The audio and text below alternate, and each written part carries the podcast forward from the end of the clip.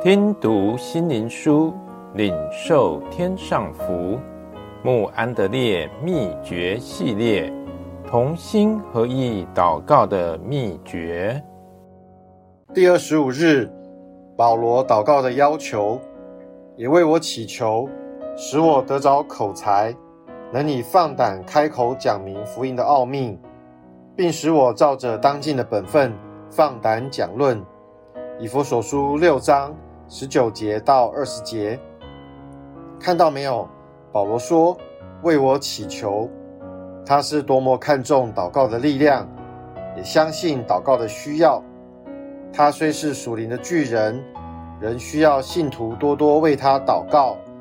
这给我们多大的启示与亮光！他说：“使我得着口才，能以放胆开口讲明福音的奥秘。”当时，保罗身为福音的使者，至少已有二十年。他对如何传讲福音应该很有经验，但他深深了解自己的软弱与不足。他明白，若没有上帝的帮助，他所做的工作尽属枉然。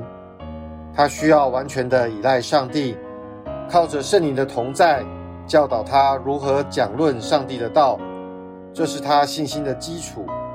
因为离了耶稣，他什么都不能做，这也是他一生的信念。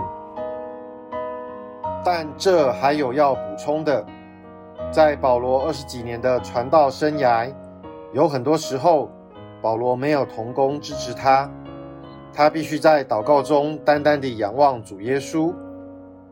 但因着保罗属灵的清楚看见，知道教会是耶稣的身体。弟兄姐妹是互为肢体，他急需弟兄姐妹们的代祷支持。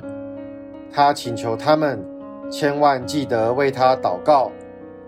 若没有弟兄姐妹们祷告的支持与纪念，保罗说他做的工效果就很小，就如同软弱的人在摔跤角力，胜算的几率是很小的。